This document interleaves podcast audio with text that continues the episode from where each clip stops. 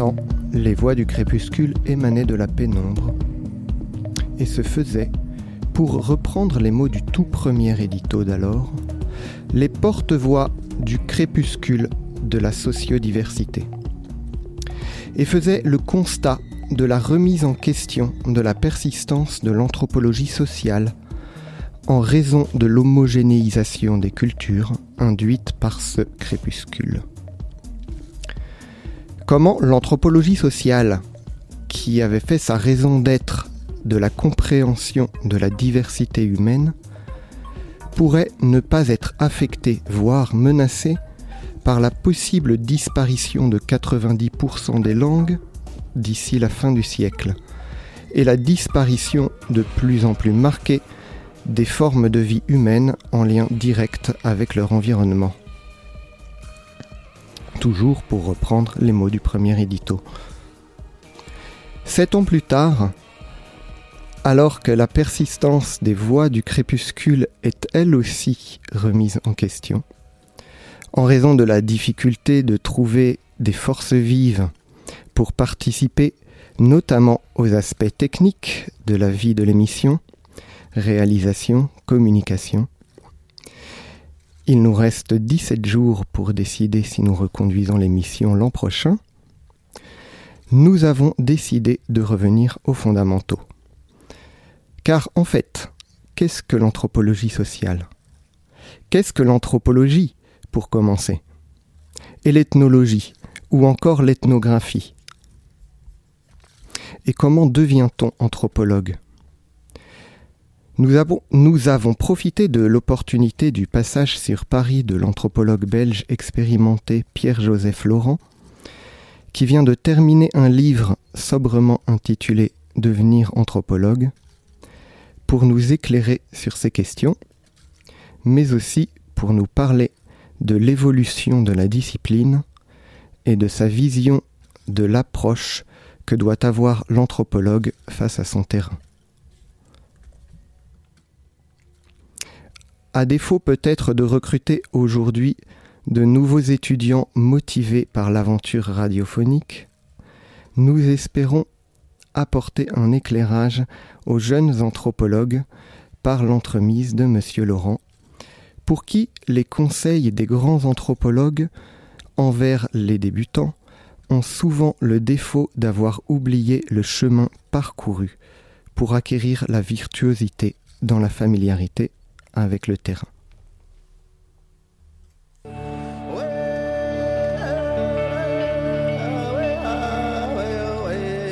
Les voix du crépuscule, anthropologie du Paris cosmopolite.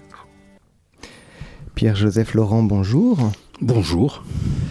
Alors pour commencer, on va vous présenter un peu. Euh, Dites-nous qui vous êtes. Vous avez beaucoup travaillé notamment au Burkina Faso et au Cap Vert. Tout à fait, oui, tout, tout, tout, tout, à fait vrai. Je n'ai pas, je n'ai pas démarré ma carrière en fait dans cette euh, dans cette région du monde. J'ai travaillé d'abord en Amérique du Sud et puis je suis arrivé au Mozambique. Et c'est à partir de là, avec des contacts euh, multiples, que je suis finalement arrivé en Afrique de l'Ouest. Et donc vous êtes euh, anthropologue depuis 30 ans? Oui, à peu près, mais avec à l'époque, ce n'était pas si simple que ça. J'ai un autre métier en fait, donc j'y suis arrivé à partir d'une expérience et de rencontres sur le terrain. Je suis agronome, j'ai travaillé comme agronome, spécialiste des problèmes de d'élevage, en fait, de parcours à bétail, etc. Et j'ai fait des, des, rencontres en fait d'ethnographes, d'ethnologues sur le, sur mon terrain, et c'était en, en Mauritanie je me rappelle très bien, et pour moi ça a été une révélation euh, très forte de, de, rencontrer en fait des gens dont, dont je mesurais à, à peine à l'époque ce, ce qu'était le métier en fait. Donc vous n'avez pas suivi d'études d'anthropologie? Oui, tout à fait. C'est-à-dire qu'après mes premières études, je suis retourné entièrement euh, à l'université mmh. et j'ai étudié entièrement un cursus de sciences humaines. Et pour moi, c'était une découverte. C'est comme si ayant fait autre chose au préalable, je, n'avais pas encore découvert en fait ce pourquoi je, euh, je, me semblais je, me semblais être fait en fait. Et c'était lorsque j'ai découvert en auditoire les premiers cours de sciences humaines et notamment d'anthropologie que tout s'est ouvert. Tout de suite je me suis dit j'ai voilà j'ai découvert ma vocation je commence à sentir ce que j'ai envie de faire et j'avais déjà un, certain âge. J'étais aux grandes dames de mes de, ma mère surtout euh, qui se disait mais enfin il, il va devenir quoi? Il va faire quoi? Enfin, ça va, elle était assez ouverte, mais quand même, c'était pas si, si facile que ça. Et pour ne pas être indiscret, vous avez commencé à quel âge justement l'anthropologie? L'anthropologie, je, je crois, il faudrait que je pense à mon aise, mais je pense que j'avais 20, 29, euh, 30 ans quand, quand j'ai réétudié le, les, premières années de cours euh, à l'université en sciences humaines. Et à l'époque, il y avait quasiment pas d'anthropologie, donc j'ai suivi un cursus de sociologie pour arriver à quelques cours d'anthropologie et pour euh, rencontrer un, un anthropologue qui, qui, donnait cours à la fois à Oxford et à, et à Louvain, que, que j'ai croisé. D'accord, donc c'est-à-dire qu'il faut compter oui, 7 ans, 7 ans d'études avec la licence, le master et le doctorat Ouais, non, à l'époque, j'ai fait. Euh, non, à l'époque, j'ai fait, j'ai fait trois années. J'avais. Euh, les, les, premières années, j'ai pu les coupler, c'est-à-dire qu'ils avaient tenu compte de mon parcours antérieur. Puis j'ai fait deux années. Après, je suis parti sur le terrain, mais franchement, euh, quasiment quatre années, euh, long terrain, et après seulement, euh, j'ai fait ma thèse de doctorat. Mmh. Bon, oui, si je compte évidemment les, les, les années de terrain, mais à l'époque, le terrain, c'était quasiment, euh, on mettait ça en dehors de euh, des vraiment études, des années d'écriture, quoi. Ouais. Parce que j'ai vu dans votre CV, pardon Pascal, que vous avez déjà parcouru un peu, vous êtes parti aussi dans, dans les Andes pour euh, pour votre cursus agronome ou, euh, Oui, tout à fait. C'est-à-dire que déjà une appétence. Pour... Oui, vraiment. Pour, pour, le voyage, pour la découverte, c'était vraiment un, un, plaisir pour moi. Et je m'intéressais déjà au système agraire des populations euh, rurales. Et il y avait déjà sans doute chez moi une envie de comprendre comment ça tournait. Mais au début, je l'ai fait vraiment par, par, la technicité de ce premier métier de d'agro, quoi, d'agronome. Mais c'est petit à petit que je me suis dit, je dois compléter. Et au début, je m'étais jamais imaginé que je lâcherais mon premier métier totalement. Euh, je pensais métisser, mixer les deux. Et puis j'ai progressivement laissé tomber le premier métier pour devenir euh, euh, entièrement anthropologue euh, progressivement. donner un peu l'agronomie, les, les, les, technicités un peu qui allaient de pair avec. Euh... Oui, tout à fait, parce qu'à l'époque, c'était un métier assez technique, assez, comment on pourrait dire ça, modernisateur. C'était pas des études qui, euh, euh, comment on pourrait dire, qui étaient attentifs aux, aux agriculteurs. On était là avec des, des certitudes techniques. À l'époque, hein, je parle d'il y a au moins 30 ans. Aujourd'hui, toutes ces études se sont totalement réformées aujourd'hui. Et alors, pour moi, la, la, découverte des sciences humaines était ce qui me manquait pour comprendre les gens que je croisais.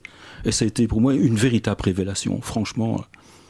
Et donc aujourd'hui, vous sortez un, vous sortez un livre euh, qui s'adresse euh, notamment aux, aux anthropologues euh, qui débutent, euh, pour justement expliquer quelle est l'approche du terrain, pour leur donner des conseils en quelque sorte sur euh, comment, comment se comporter face au terrain et comment s'immerger dans le terrain?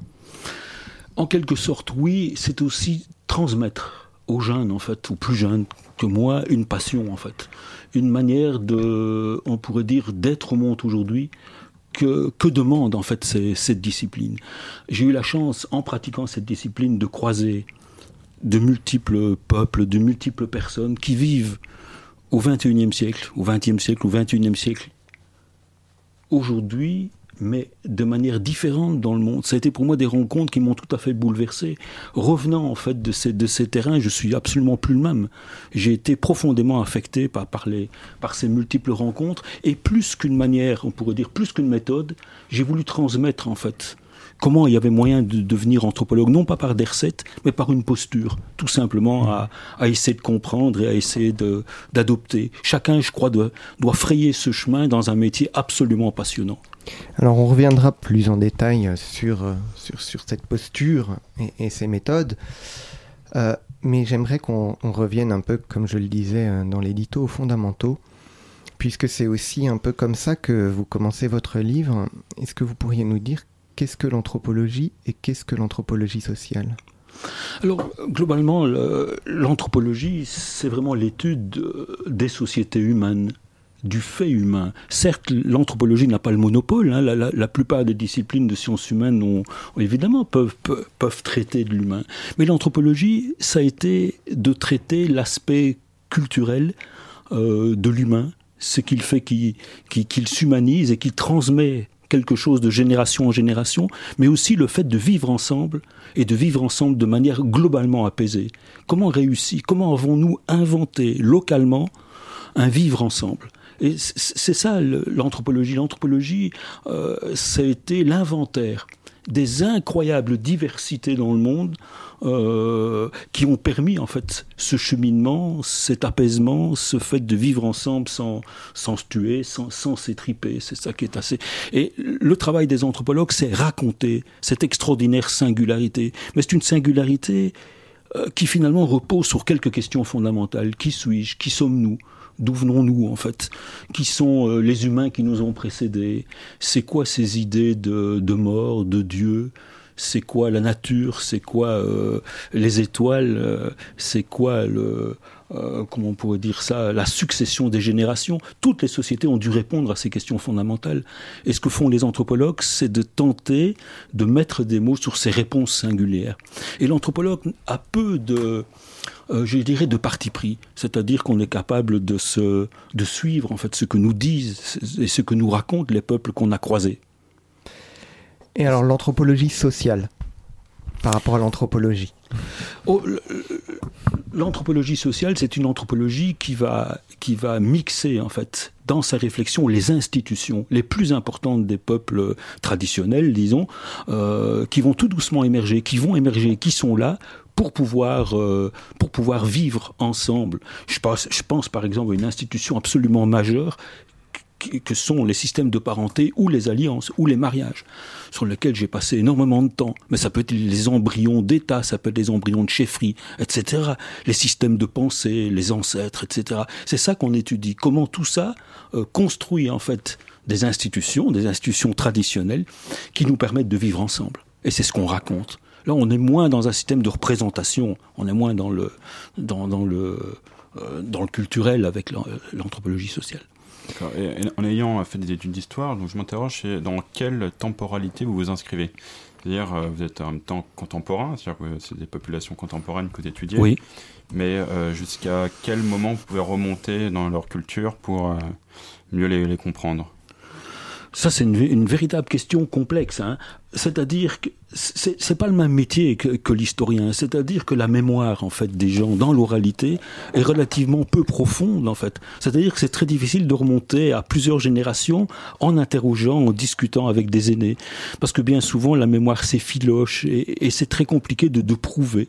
Et donc, finalement, les anthropologues, certes, on peut remonter à 3, 4, 5 générations avec les gens qui ont des vieux, qui ont des mémoires, des vieilles, qui ont des mémoires superbes. Mais bien souvent, c'est l'étude, en fait, euh, la société telle qu'elle se donne à voir aujourd'hui, en sachant que l'anthropologie se réforme très vite, hein, dans la mesure où aujourd'hui beaucoup de sociétés coutumières ont été traditionnelles, ont été, euh, on peut dire, approchées par des formes de, de globalisation, d'occidentalisation du monde, et ne sont donc plus ce qu'elle fut lors de, de, des travaux de mes, mes, chers collègues qui m'ont précédé. Lévi-Strauss, par exemple. Euh, Claude Lévi-Strauss, bien entendu. Euh, au Brésil, euh, il y a... Oui, c'est ça, c'était au, enfin, au début, dans les années 30, au Brésil, oui, tout à fait. Par exemple, là, ça s'est profondément réformé. Hein, les les, euh, les sociétés qu'il a croisées euh, aujourd'hui ne vivent plus comme ça. Et moi-même, avec une profondeur infiniment moins, moins longue, vu que je suis quand même encore pas, pas, si âgé que ça, euh, moyennement âgé, je vois les figures des, des, collègues ici rassemblés. Mais dans les années 80, lorsque je fais euh, ce terrain chez les Moussis au Burkina Faso, donc dans la société Moussi Burkina Faso actuelle, euh, bah cette société n'est plus ce qu'elle fut il y a il y, a, bientôt 35 ans, quoi. Hein. Ça s'est profondément réformé, mais ça s'est réformé depuis déjà longtemps. Hein. C'était déjà en chemin. Moi, je n'ai pas du tout euh, découvert une société coutumière euh, telle qu'elle fut depuis la nuit des temps. C'était des sociétés en cheminement, en, profond bouleversement, etc. C'est peut-être la même difficulté qu'ont les sociologues aujourd'hui, ou qui, euh, d'année en année, en fait, voient la société évoluer et finalement ont du mal à, établir la même lien que dans les années 80 ou aujourd'hui. Tout à fait, mais c'est oui, oui, ça c'est juste, ça c'est vrai, mais c'est pas la même démarche. Hein. L'ethnographe et l'anthropologue est d'abord un empiriste notoire. C'est-à-dire, ce qui nous importe, nous, c'est de décrire euh, des manières d'être euh, dans un groupe singulier. Et donc, on va y passer des semaines, des mois, des années. J'ai fait plusieurs terrains qui ont duré plusieurs années. Et c'est à partir de cette familiarité qu'on construit en fait un savoir sur, ce, que, les gens font, euh, nous racontent, mais surtout font. On, on, vit avec les gens, on raconte. Et donc, pour nous, c'est moins un problème je dirais, de, produire a priori des théories que d'être en phase avec ce que, ce que un groupe de population aujourd'hui, tel qu'il tel qu'il est au monde aujourd'hui. Alors, on, va euh, revenir un petit peu en seconde partie sur, euh, sur vos expériences, justement, pour rentrer un petit peu en détail sur quelques exemples. Euh, en pas très longtemps. Est-ce que vous pourriez nous refaire une petite histoire de l'anthropologie? Parce que vous, vous, êtes beaucoup intéressé donc au terrain, euh, à, la familiarité qu'on doit avoir avec son terrain, comment on doit euh, se positionner par rapport à nos hôtes, hein, aux, sociétés qui nous reçoivent. Mais il me semble qu'au début de l'anthropologie, euh, on avait même des anthropologues qui n'allaient pas du tout sur le terrain. Oui, ça c'est juste. Hein. Euh, c'est-à-dire que on avait, on avait, en tout cas, il y a eu des spécialistes en fait euh, des sociétés traditionnelles qui utilisaient en fait des données secondaires produites par des euh, administrateurs coloniaux ou des missionnaires. Ils recueillaient en fait ces données ou ils envoyaient des personnes dans le monde et eux-mêmes, mes chers collègues professeurs d'université, collectaient ces, ces données, les interprétaient, mais sans avoir l'expérience l'oncle eux-mêmes d'un terrain. Et l'anthropologie va commencer à se réformer à partir des premiers grands ethnographes qui eux-mêmes, avec une formation, disons, scientifique, partent sur le terrain, mouillent leur chemise, comme on dirait, et reviennent avec, je dirais, leurs compétences euh, mais reviennent avec eux-mêmes une capacité d'interpréter ce qu'ils ce ont vu. Et à partir de là, ça va, ça va complètement changer. C'est quelle époque tout ça? Oh, ça commence fin, fin du 19e. Hein. C'est-à-dire le fait que les gens aillent sur le terrain ou l'anthropologie commence fin du 19e non, le fait vraiment d'aller sur le terrain, vraiment, euh, fin du 19e, mais l'anthropologie en soi existe depuis plus longtemps, mais mm. on avait énormément de d'a priori, de, euh, je dirais, de données euh, qui étaient produites dans des circonstances très particulières. Hein. Quand on avait un, un, missionnaire qui va, je dis pas qu'il n'y avait pas des personnes extraordinairement compétentes dans ces milieux-là, mais ils y allaient aussi avec avec des, avec des mmh. finalités. Tandis que lorsqu'on a, euh, par exemple, la grande figure de, de Malinowski, qui était vraiment le, le, personnage qui va partir à son corps défendant, hein, c'est-à-dire que quelque part il est obligé de partir et il se fait euh, deux, trois ans de terrain, trois années de terrain, si j'ai bonne mémoire, euh, en Papouasie, Nouvelle-Guinée, j'ai oublié le nom de son terrain chez... C'est pas les, îles trop brillantes Oui, aux îles trop brillantes, pardon. C'était pas loin, mais c'était hmm. dans, les îles trop brillantes. Mais il revient avec des données d'une telle qualité que dans son introduction, il raconte euh, comment il a, il a procédé, et ça devient quasiment un cahier de charge, son introduction des, des argonautes du Pacifique occidental, pour, pour pouvoir, pour devenir anthropologue, à partir de ce moment-là, on sent qu'on est quasiment euh, poussé à, faire un terrain de plusieurs années. Et à partir de là, ça commence à, vraiment changer les choses. Et ça, c'est au début du XXe siècle. Oui, c'est ça. On, est, on est dans les années 20-30, oui. Alors, on va devoir euh, lancer la, la première euh, pause musicale.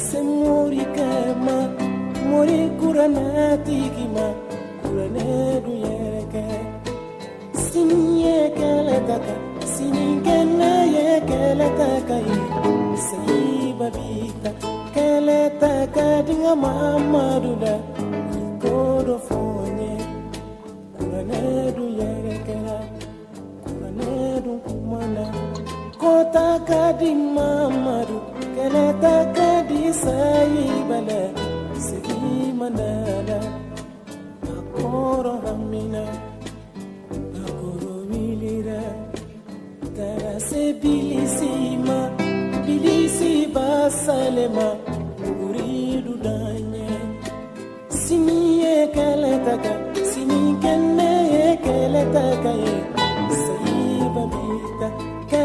takadinga mamarula kodofonye duguridu dana duguridu kumana kotakadi mamaru keletakadi saibale siga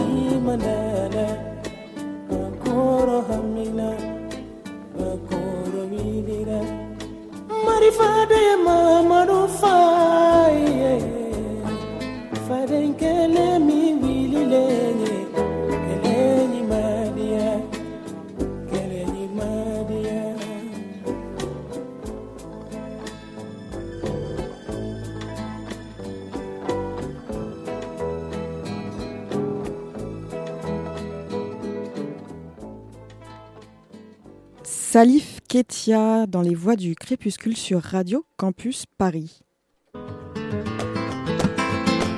Les voix du crépuscule. Anthropologie du Paris cosmopolite.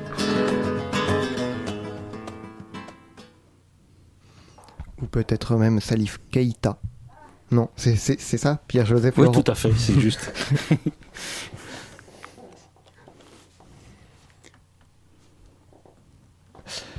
Pierre-Joseph Laurent, on va euh, embrayer un petit peu sur... euh, euh, pour illustrer un peu tout ce qu'on a dit sur l'approche du, terrain, le travail de, l'anthropologue, peut-être euh, se pencher un peu sur euh, l'un de vos terrains.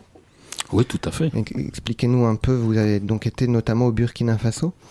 Oui, tout à fait. C'était mon, mon premier long, long séjour et long terrain, en fait, euh, en anthropologie, où je suis resté plus de trois ans, trois ans et demi dans un village de 250 habitants, le village qui s'appelle Koulkinka, et euh, j'ai vécu avec ces gens, j'y ai construit une maison. Euh, j'y restais pas en permanence, bien sûr, de temps en temps, je me, euh, évidemment, je, je m'en écartais. Mais ces gens m'ont progressivement en fait euh, entraîné dans leur monde. Je me suis progressivement mis derrière eux. Progressivement, j'ai essayé de balbutier leur langue et progressivement, ils m'ont entraîné en fait dans leur manière de concevoir, de voir les choses. Et euh, j'ai évidemment beaucoup noté, enregistré, et, après ces années, ça a été des années de, je dirais, de digestion et, d'écriture de ce, de ce premier long terrain qui m'a pro- profondément euh, changé et, bouleversé. On ne reste pas indemne en fait à, à vivre profondément avec des gens euh, qui survivent de manière inimaginable dans, dans ce Sahel dégradé écologiquement parlant. Est-ce que vous pourriez expliquer à nos auditeurs euh, comment cela a commencé? C'est-à-dire que vous arrivez euh, là-bas Mhm. et quelles sont les étapes euh, à suivre Ah, c'était pas, pas si simple que ça. En fait, j'avais encore une double casquette quand je, quand je démarre ce, terrain-là. J'étais vraiment dans, à mi-chemin entre l'agronomie et, l'anthropologie. Et mon regard m'a, permis de, de m'ajuster, en fait. Euh, c'est progressivement que ce terrain-là s'est imposé à moi à partir encore d'une démarche d'intervention que j'étais avec des programmes de développement à l'époque sur, euh, sur mes épaules. Et c'est progressivement à partir de cette démarche que je, me suis libéré en fait de ce c'est là que j'ai commencé à me libérer de mon, dans ma tête en tout cas, de mon premier métier d'agro, et que progressivement, malgré que j'avais fait des études à l'époque d'anthropologie, je suis devenu progressivement anthropologue avec eux, avec eux comme guide en fait, qui m'ont progressivement euh, amené à me libérer d'un trop, euh, je dirais, de préconceptualisation occidentale que j'avais en tête. Et progressivement, ils me ramenaient, ils me ramenaient en disant mais tu n'as pas encore compris. C'était globalement ça. Ils me disaient mais enfin tu es où en fait? Pourquoi tu ne sais pas associer comme nous? C'était un peu ça. Et progressivement, ils m'ont ils m'ont pris par la main, je pense. C'est eux qui qui ont joué beaucoup plus que moi. Mais alors pour s'installer, au début c'est pas simple. Pratiquement parlant, c'est pas évident. On n'arrive pas comme ça. Ça met les, les premiers mois sont pas faciles. On fait des allers-retours, on cherche, et puis on découvre des gens qui deviennent progressivement des amis. Et ce sont des bonnes rencontres en fait qu'on peut faire. Des rencontres, il faut les saisir. Et euh, ce village était un village. euh, moi, je dirais à mi-chemin. Ils étaient en recherche, eux, plutôt de forme de changement, de modernité. Et moi, j'étais en, recherche, en fait, de- d'essayer de comprendre ce qu'ils vivaient. Et je crois qu'on s'est rencontrés sur deux trajectoires. Notamment une ou deux personnes étaient absolument incroyables dans, dans ce village. Et du coup, vous avez choisi des villages comme ça euh, par le biais des rencontres ou euh, parce que euh, vous aviez prédéterminé la zone Oui, c'était prédéterminé dans la mesure où j'étais lié à des programmes de développement. Et donc ce village faisait partie d'un programme. Donc je suis arrivé là, moi, via un projet, comme on dit, un projet de développement dont je me suis émancipé progressivement. Mais donc c'était dans ce cas-là, c'était c'était prédéterminé dans, dans ce premier terrain. D'accord. Et ce village-là, il y avait combien de personnes à peu près euh Oh, ah, moi je dirais 250 personnes à l'époque, c'était vraiment euh, minuscule, hein. Euh, c'était vraiment rien du tout. Et en plus les quartiers étaient très éloignés les uns des autres. Donc on arrivait là-bas, euh, les gens que j'y amenais me disaient, mais enfin c'est ici ce village dont tu racontes euh, la vie et tout, mais il y, y avait rien. C'était quel- quelques maisons euh, en terre, hein, avec des, toits en chaume, des, réserves de grains, qui si elles disparaissaient, bah, les gens devaient fuir vers la Côte d'Ivoire, le Ghana, parce que la, la vie est précaire. Il suffit d'une mauvaise année de récolte pour que, pour que les gens doivent fuir. Et alors, je me retrouvais seul dans, dans le village. J'exagère. mais- Qu'est-ce que c'était le, le sujet de votre étude euh, ethnographique ou ethnologique ou anthropologique? Oh, au départ, je, je- je n'en avais pas pré, prérequis. En fait, c'est ça qui était fantastique quand on fait des longs terrains comme cela, c'est qu'on peut se laisser flotter. C'est c'est ça qui est qui est incroyable, c'est-à-dire partir sur un terrain sans avoir trop de questionnements. Je dis pas qu'on n'en a pas, mais se laisser flotter, se laisser interpeller par les gens et avoir la grande chance. Euh, je dirais même à l'époque et, jeune euh, de- d'oser me, me laisser interpeller. Alors globalement, je me suis intéressé en fait à la problématique du changement social dans ce village. Comment ils allaient gérer leur désir eux-mêmes en interne de se transformer. Et donc j'ai d'emblée en fait euh, plongé dans une anthropologie du changement. Et je, n'ai pas focalisé sur ce que fut coutumièrement les Moussis, euh, qui avaient par ailleurs été étudiés par de d'extraordinaires euh, ethnologues qui m'avaient précédé.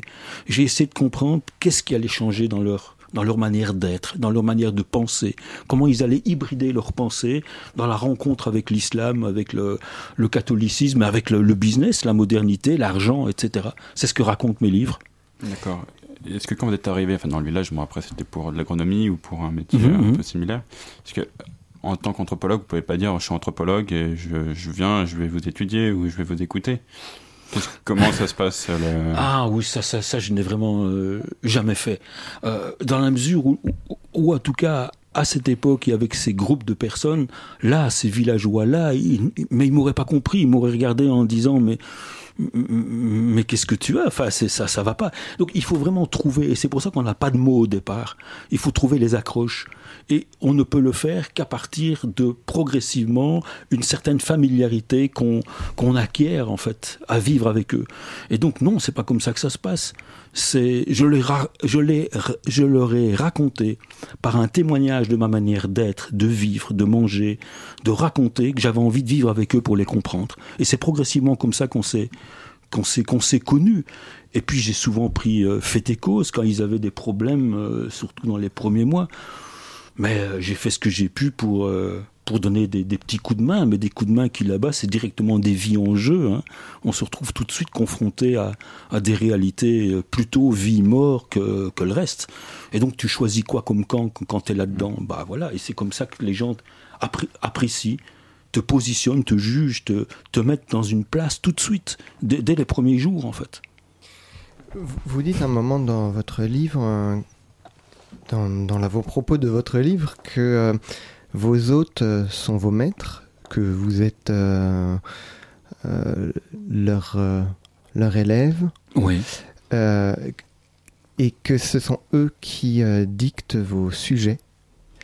C'est quand même fort hein, quand vous dites ça, parce que je pense par exemple à, à Philippe Descola, qui a mmh. été un peu l'une des figures tutélaires de cette émission, quand il arrive chez les Achuars en Équateur, il a une idée déjà précise de ce qu'il veut, de ce sur quoi il veut travailler. Il veut travailler sur une forme de rapport entre les humains et, le, et leur environnement et la nature.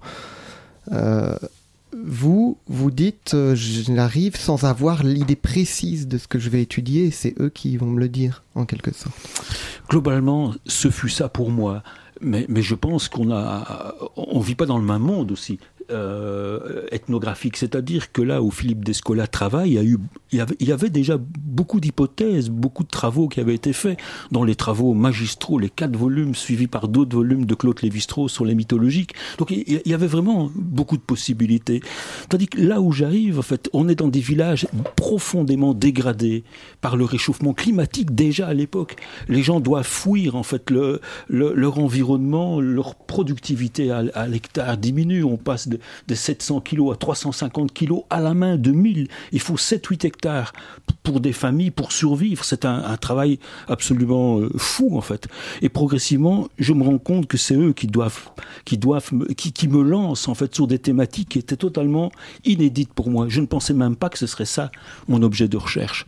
Pourquoi? Parce que les sociétés avec lesquelles, la société avec lesquelles j'ai fait ce premier terrain, euh, devait s'adapter à énormément de transformations de leur environnement. Euh, et donc je, les ai suivis dans ce cheminement en fait et dans cette réflexion sur l'adaptation des systèmes agraires, sur les migrations, sur des transformations des systèmes de parenté, euh, sur les conversions religieuses. C'est ça que je veux dire. Je me suis mis derrière eux alors que, allez, je veux le dire très très simplement, euh, les pentecôtistes ont débarqué dans le village où j'étais. Je savais qu'il y avait un risque au départ où ils allaient tenter de convertir et donc de entre guillemets de tenter de mettre à mal ces systèmes de pensée pensée traditionnelle. Eh bien, au lieu de, de préciser pour les, les auditeurs, les pentecôtistes. Ah, ce sont des, ce sont des, des croyants d'origine euh, chrétienne, mais qui ont protestante, hein, oui, euh, qui se sont, euh, euh, oui, c'est ça, qui, qui ont choisi un chemin. Donc c'est une émanation du du, euh, du protestantisme et une émanation relativement radicale qui fait, font, font reposer en fait la théologie sur le rapport de, de l'humain avec l'Esprit Saint. Et c'est un rapport euh, incroyablement intime, c'est une religion très intimiste, hein, où c'est à la fois l'Esprit, l'Esprit Saint et l'individu qui rentrent dans un dialogue intime et intérieur. Mais le pentecôtisme est radical. Tu dois laisser tomber le culte des ancêtres, les anciennes croyances, pour te convertir à un Dieu plus fort qui va te mener là où, euh, où, tu pourras enfin découvrir la plénitude, si on veut. Donc c'est quelque chose de, très radical et qui euh, risquait de mettre à mal la société coutumière. Et ce que j'ai fait, c'est que je les ai accompagnés. Même, même si ça me mérissait, euh, je les ai suivis quand même. Alors que pour moi, au départ, c'était me faire violence. Vous n'avez pas refusé l'arrivée du pentecôtisme, vous l'avez accompagné. Vraiment ça, au point où j'en ai fait euh, un livre, Les pentecôtistes du Burkina Faso, un, un gros ouvrage, hein, euh, où j'ai raconté l'arrivée en fait de ces pentecôtistes dans, dans cette région, dans cette zone, et surtout les transformations des systèmes de pensée. Comment comment allait-il négocier entre entre les ancêtres euh, et par exemple euh, Jésus, Dieu, euh, etc. Voilà par exemple. On va, on va tout de suite euh, lancer une deuxième pause musicale.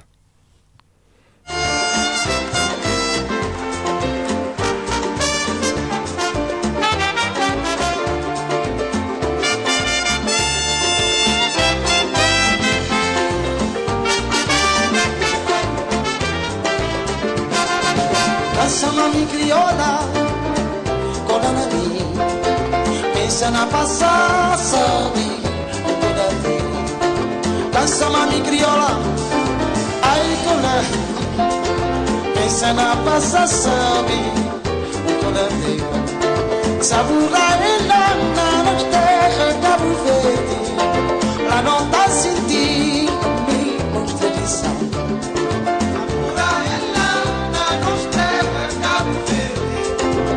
No, that's indeed a big motivation. That's a mommy. Na passa sabe con la terra Dança mami criolla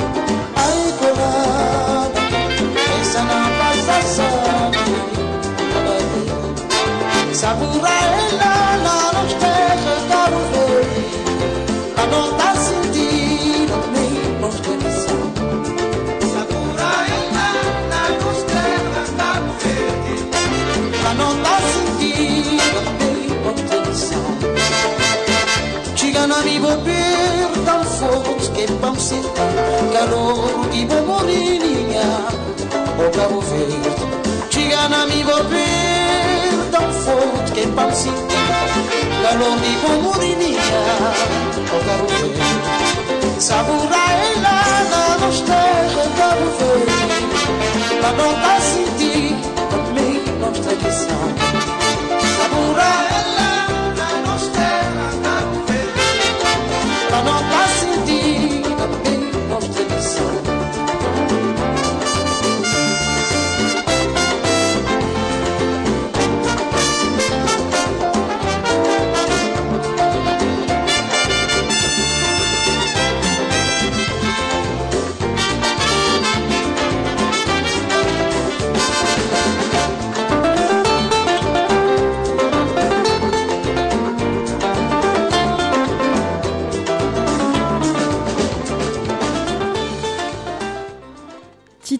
Paris, euh, Danza Mami Criolla sur Radio Campus Paris.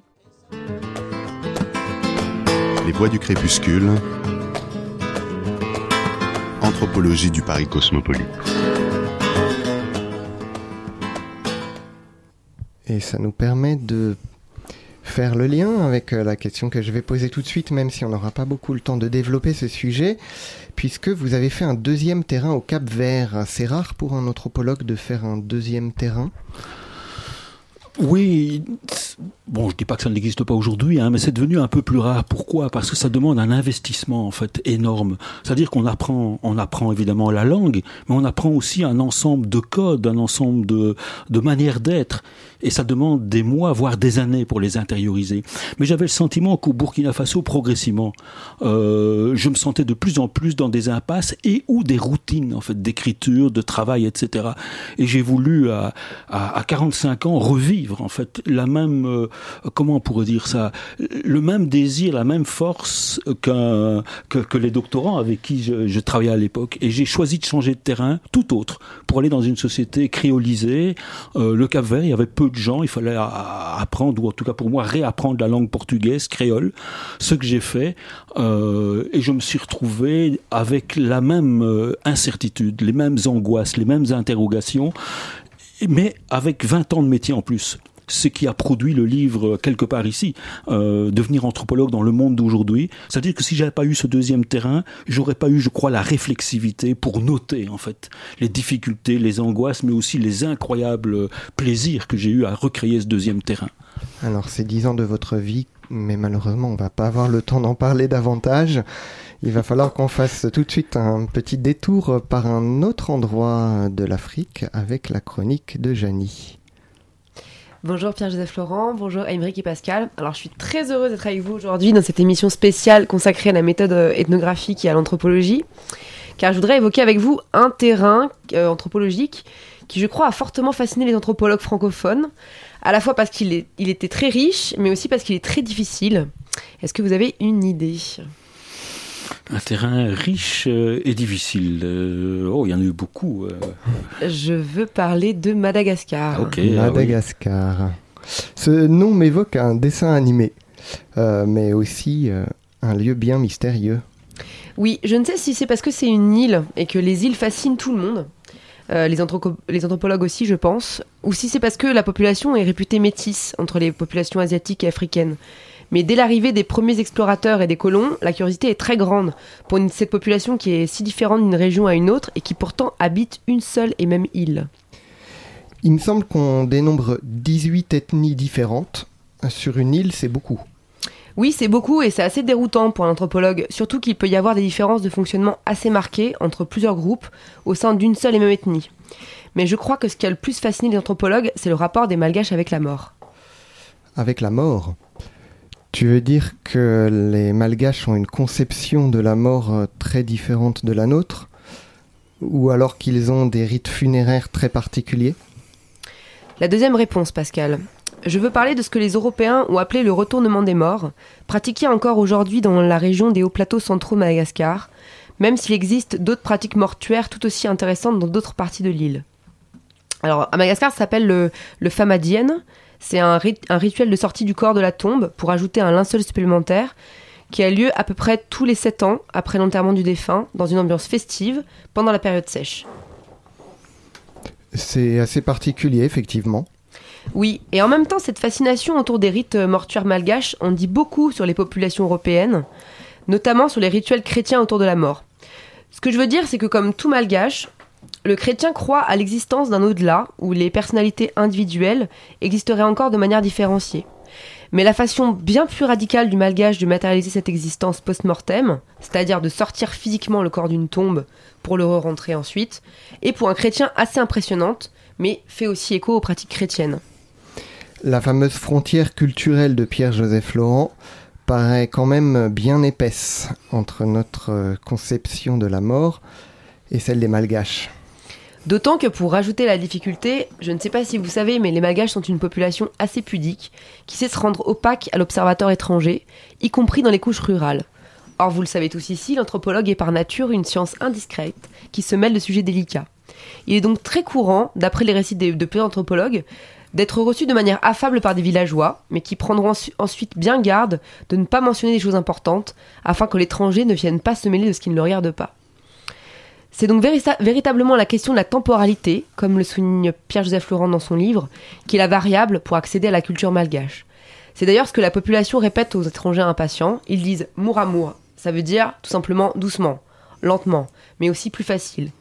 Voilà donc ce que je vous propose aujourd'hui, chers, euh, chers messieurs, c'est qu'on reprenne cette expression malgache comme slogan officiel de l'anthropologie, qui est une discipline qui prend beaucoup de temps.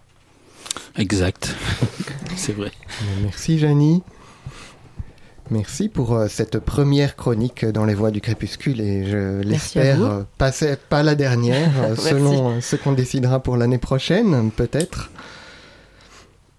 vous voulez réagir hein, peut-être, Pierre-Joseph Laurent? Mais oui, c'est tout à fait juste. Et en fait, l'anthropologie repose en fait aujourd'hui plus qu'hier en fait dans quelque part la revendication euh, je dirais, d'une manière de faire science qui prend du temps.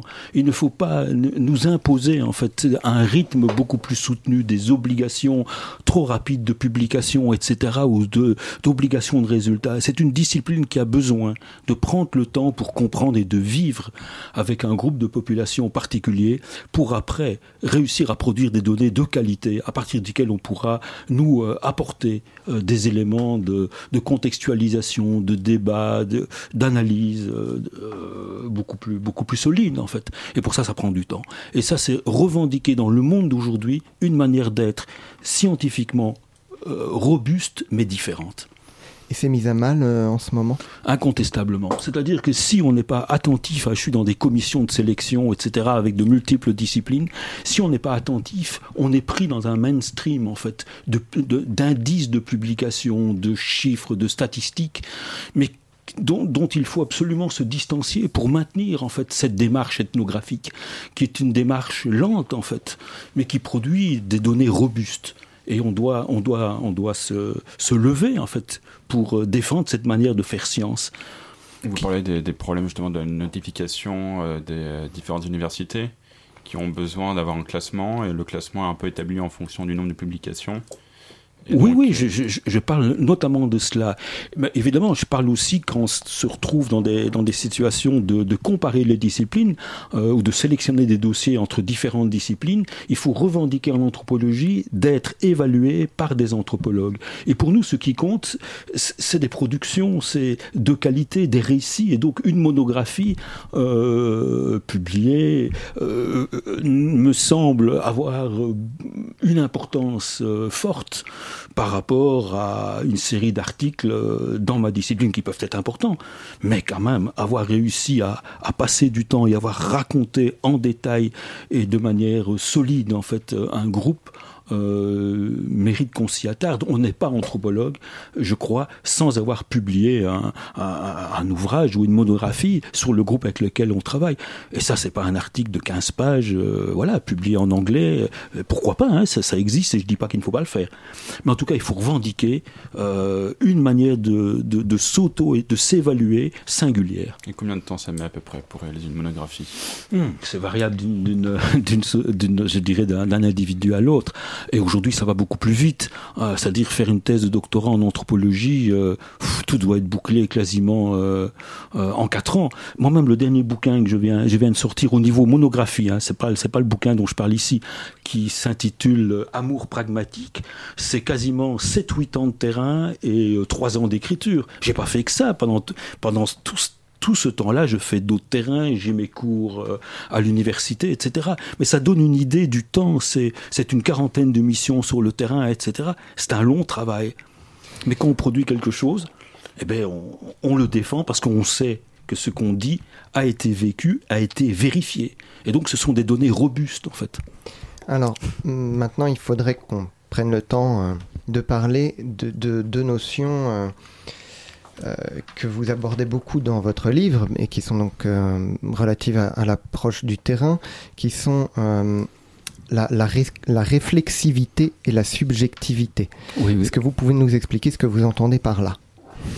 Mais la subjectivité, elle est, à, elle est à la fois au cœur en fait de cette démarche scientifique, donc de cette épistémologie singulière la de l'anthropologie. De l'anthropologue. Hein. De l'anthropologue. C'est-à-dire qu'à la fois l'anthropologue doit être euh, totalement réflexif et utiliser sa subjectivité pour approcher l'autre. Et c'est la subjectivité qui nous permet de rentrer en contact avec l'autre. On est loin, en fait, d'une posture qui met à distance, qui neutralise toutes les, les variables et qui nous permettrait d'aller vers l'autre. Absolument pas. C'est qui je suis entièrement moi-même, avec mon extraversion, avec mes propres problèmes, qui va me permettre de rentrer en dialogue avec les groupes de population où je vais rentrer. Mais en même temps, si tu ne te connais pas et si tu n'as pas une réflexion profonde de qui tu es, euh, ça risque d'être relativement compliqué. Parce qu'on vit de multiples sollicitations. C'est un métier complexe, en fait. Vous imaginez, vous vivez pendant des semaines, des mois, voire plus, euh, avec des groupes de population. Il faut vraiment se connaître en profondeur pour réussir à écouter tout simplement et à faire en sorte de comprendre ce qui nous affecte ce qui ne nous affecte pas, qu'est-ce qu'on met à distance, qu'est-ce qu'on prend de manière quasiment inconsciente. Et donc il y, a nécessité de comprendre qui on est. C'est pour ça que je dis en même temps, il y a une, une subjectivité qu'on utilise pour boulotter et il y a une subjectivité qui doit être travaillée pour réussir à aller plus loin. Voilà. Et alors, la, réflexivité, c'est encore, encore une autre démarche. La réflexivité, c'est la capacité que nous devons avoir à mettre distance à mettre une certaine distance avec les affects que nous recevons sur le terrain. Et en fait, d'emblée, en fait, dès, comme on disait tout à l'heure, pour, utiliser ce mot-là, quasiment les principes de la discipline, on va utiliser ce qu'on appelle le journal du terrain, le cahier de terrain. Et en fait, l'anthropologue se retrouve dans un débat singulier avec son cahier, quasiment tous les jours. C'est-à-dire que euh, on consigne euh, littéralement plusieurs heures par jour, à des moments où on se retrouve un peu seul, c'est des moments variables, hein, quand on est un peu euh, isolé sur le terrain, et alors on prend le temps d'écrire ce qu'on a vu, ce qu'on a entendu. C'est des moments où, entouré parfois de plein de gens, on est avec soi-même. Et c'est un moment où alors on, on commence à être réflexif, on prend distance, et ça nous permet, je crois, de faire le point en permanence et de résister. Et donc la, la posture qui inclut le cahier de terrain inclut cette possibilité en fait de, de, réflexivité et de réflexion de l'anthropologue euh, sur son terrain, parce que c'est un métier à risque, hein, à risque, euh, à risque de transformation de ta propre personnalité. Et donc là, on a là un outil qui finalement a peut-être été au départ insuffisamment théorisé, mais en tout cas fonctionne et a fonctionné au départ peut-être avec une théorisation un peu implicite. Et aujourd'hui, on comprend mieux comment ça tourne. C'est donc une posture complexe, en fait, l'ethnographie. Est-ce que vous avez senti au Cap Vert euh, ce risque aussi de, de perdre euh, votre réflexivité? Votre introspection Ah oui, tout autant, tout autant qu'au Burkina Faso. Euh, on a l'impression quand on débarque au Cap Vert par rapport, euh, je dirais, à une société coutumière où j'ai travaillé euh, au Burkina Faso, ou extérieurement, ça paraît entre guillemets beaucoup plus lointain au Burkina Faso. Le Cap Vert, euh, quand, vous débarquez, ça vous paraît beaucoup plus proche d'un Occident. Et au fur et à mesure que je m'impliquais dans cette société, d'abord je- j'en ai tout doucement mesuré toute la singularité, et puis aussi bien qu'au Burkina Faso, c'est un métier à risque, le Cap Vert. Quand j'ai écrit Amour pragmatique, euh, ceux qui m'ont bien lu comprennent que les risques pour l'ethnologue euh, sont énormes. C'est-à-dire qu'il peut être, il peut être l'objet euh, de multiples sollicitations, de multiples, je dirais, possibilités de se noyer dans la société capverdienne. Et donc ça demande énormément de, de réflexivité, qui tu es et tout ce qu'on t'adresse comme sentiment, il renvoie à quoi dans la société? À toi ou à des problèmes qui te dépassent? Et donc ça demande à tous les instants, euh, je dirais, une réflexion beaucoup plus... Oui, je pense que c'est une société tout aussi difficile, voire peut-être plus complexe encore à, à travailler à ce niveau-là euh, que peut-être le, le Burkina Faso. Pour moi, en tout cas, c'était pas, c'était pas forcément plus simple. Parce que concrètement, enfin, si j'ai bien compris, quel Mhm. pourrait être les, le, le danger euh, pour l'anthropologue C'est-à-dire que de, Bah, de- trop d'empathie pour les personnes avec qui il est, avec euh, Forcément, l'anthropologue a un côté, je veux dire, on peut être très différemment sur le terrain, il n'y a pas de standard, et, et le rapport en- entre un anthropologue femme ou homme est évidemment très différent, il faut bien analyser ça. Mais au Cap Vert, par exemple, dans une société qui valorise énormément le, la migration, société très inégalitaire, l'anthropologue arrive, euh, il a un passeport euh, occidental, enfin européen, euh, il est seul bien souvent, et donc il peut être l'objet de toutes les investissements, ou certains investissements, faut pas exagérer, de, de certaines femmes, de certaines sollicitations, euh, avec l'idée, bien entendu, euh, que on pourra peut-être l'aider à, à, se sortir de sa situation, de sa misère. Et il y a pas mal de, femmes qui se retrouvent dans des situations très difficiles. Et on représente, on incarne une possibilité, une possibilité de, tirer cette femme d'une situation euh, difficile. Et donc on est entre guillemets une sorte de, de bouée de sauvetage. Mais euh, il faut pas se leurrer sur les sentiments qui nous sont adressés en fait. Il faut pas se tromper. C'est ça que je veux dire. Ça peut être compliqué. Et c'est l'inverse aussi. Hein. Anthropologue femme au Cap Vert, tout aussi complexe comme situation que la. Voilà. Mais, c'est au Cap Vert ou dans d'autres pays du monde. Hein. Je suis pas en train de. Enfin, le Cap Vert n'a pas plus que, d'autres pays ces genres de monopole. Hein. Est-ce que c'est ça, le, dépassement de la frontière culturelle dont vous parlez, c'est peut-être un peu autre chose? Oui, c'est un peu autre chose. Euh, mais, bon, c'est un peu lié. Mais pour moi, euh, j'ai utilisé ce terme surtout pour me faire comprendre. C'est-à-dire qu'on peut, être- on peut devenir familier, on pourrait dire, d'un- d'une société. On peut y résider longuement, sans pour ça devenir ethnologue. Pour devenir euh, ethnologue, ethnographe, il y a une sorte de frontière culturelle à franchir. Et pour moi, le franchissement d'une frontière, euh, il peut être avec n'importe quelle personne. C'est pas quelque chose lié au, au lointain, à l'exotisme. comment voulez-vous que je sache ce qui se passe dans vos têtes? Vous avez chacun une manière d'associer, de penser en fonction de votre histoire. Et donc la radicalité de la différence, elle est intrinsèque à, à tous les humains. Et pour me rapprocher en fait euh, de l'autre, je, dois progressivement écouter, sentir, écouter les associations, comment il sent, comment il voit, comment il raconte. Et en fait, ici au Cap Vert, ça a été pour moi euh, l'idée de me rapprocher en fait, de manière absolument instinctive, d'objets que j'avais entrevus en fait dans plusieurs maisons, qui étaient des bibelots sans aucune valeur. Mais ces bibelots avaient été donnés par de la famille qui était à l'étranger. Et ces bibelots ne valaient rien du tout. Ils pouvaient tenir dans une valise, vous imaginez. Mais c'était des petits objets, des petits cadeaux. Et ces étagères, il y avait 20, 30 petits cadeaux. Et toute la famille, qui peut-être ne s'était jamais revue, était à l'intérieur de, de, cette, de, cette maison, de cette femme qui m'accueillait. Et chaque petit objet représentait un membre de sa famille au loin. Et progressivement, j'ai compris qu'il fallait que je me rapproche de ces objets que je refusais de regarder parce qu'ils n'avaient aucune valeur, ou, mes yeux euh, n'étaient pas attirés par eux. Et en fait, tout ce que je recherchais, le faire famille à distance, était autour de moi en fait. Et c'est ça que je veux dire. Pour moi, franchir une frontière culturelle, mettez ça entre, guillemets, c'est simplement prendre conscience qu'il y a un gap, qu'il y a une sorte de, de méprise. Et il faut que je me rapproche progressivement euh, de ce qui fait sens pour eux.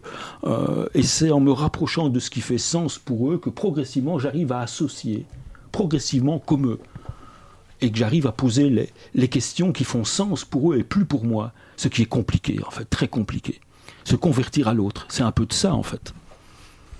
Et ce sont donc euh, un peu les conseils que vous prodiguez dans votre livre devenir anthropologue qui n'est pas encore sorti. Hein, si je... Il est sorti.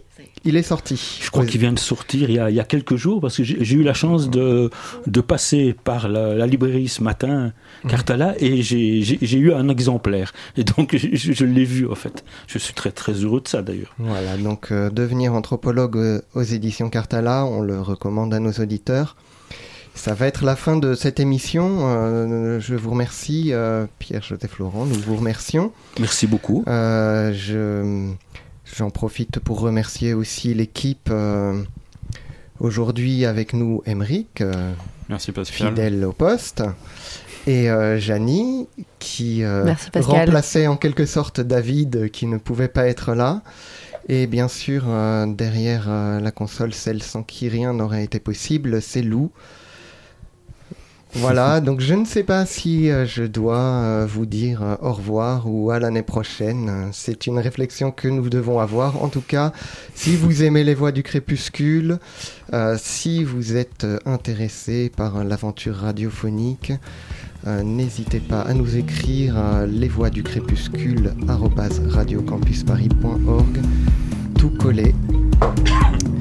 Et bientôt, c'est maintenant.